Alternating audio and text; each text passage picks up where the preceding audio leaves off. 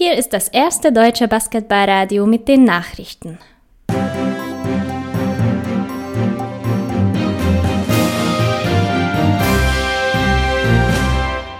Die Tagesthemen mit Finn Erhardt am 3.6.2020 um 20 Uhr. Guten Tag, das sind die Themen.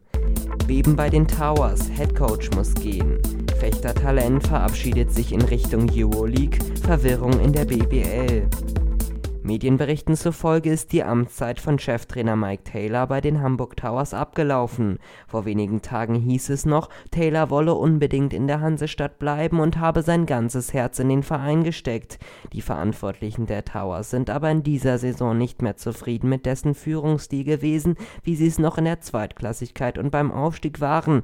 Deswegen wird er keinen neuen Vertrag bekommen und seinen Platz an der Seitenlinie räumen müssen. Auf TJ Bray und Austin Hollins folgt mit Steve Vesturia nun der nächste Spieler, der Rasterfechter nur als Sprungbrett nutzte. Vesturia wechselt nämlich nach Litauen zu Euroleague-Teilnehmer Žalgiris Kaunas. Bereits vor der letzten Spielzeit galt Vesturia als eines der größten Talente des europäischen Basketballs. Mit 13,4 Zählern im Schnitt bewies er, dass er das auch in gute Zahlen auf sehr hohem Basketballniveau umwandeln kann Verwirrung in der Easy Credit BBL nach einigen Solidargesten von Fußball-Bundesliga-Stars wie zum Beispiel Dortmunds Jadon Sancho macht der BBL-Geschäftsführer Stefan Holz der dpa zunächst klar, dass Spielern der BBL politische Äußerungen verbal und nonverbal nicht gestattet seien.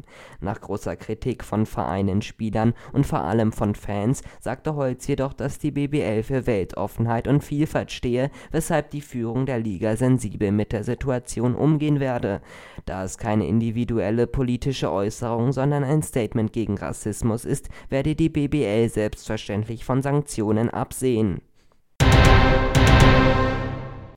Die DBBL wird mit voller Sollstärke und mit zwölf Teams pro Liga in die nächste Saison gehen. Liga-Geschäftsführer Laubrecht bezeichnet dies sogar als sensationell, da etliche Sportligen wegen Corona nun herbe Rückzieher machen müssen. Deutsche Damen-Basketball-Fans haben so etwas nicht zu befürchten und dürfen demnach auch in der kommenden Spielzeit in den ersten drei Ligen jeweils zwölf Teams zusehen Das waren die Basketball-Radio-Nachrichten. Die nächsten Nachrichten gibt es voraussichtlich ab heute wieder am Stream.